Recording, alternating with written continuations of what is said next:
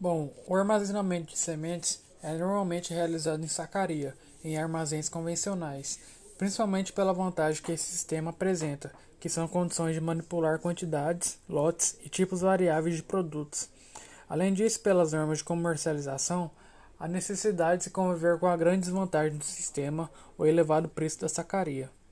Os armazéns convencionais são amplamente conhecidos e, quando armazenadas menores quantidades de sementes e sua movimentação, pode-se recomendar armazéns de construção mais simples, desde que atendam as condições mínimas, como boa ventilação, piso impermeabilizado e concretado em torno de 30 centímetros acima do nível do terreno, cobertura perfeita com beiral projetando-se 60 centímetros a 70 centímetros, pilhas de sacos erguidas sobre estradas de 10 centímetros de altura e afastado das paredes e proteção contra roedores.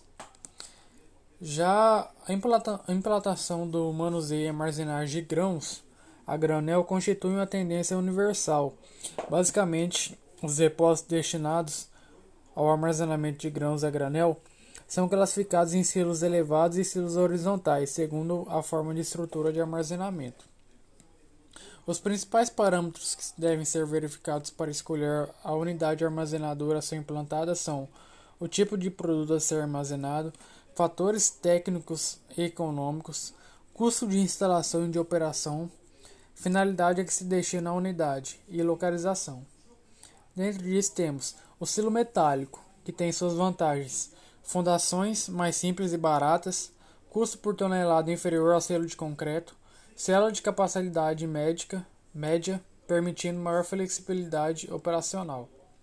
E as desvantagens: possível infiltração de água, possibilidade de vazamento de gases durante o expurgo, transmissão de calor ambiente para dentro da célula, podendo ocorrer condensações, maior custo de instalação que os graneleiros.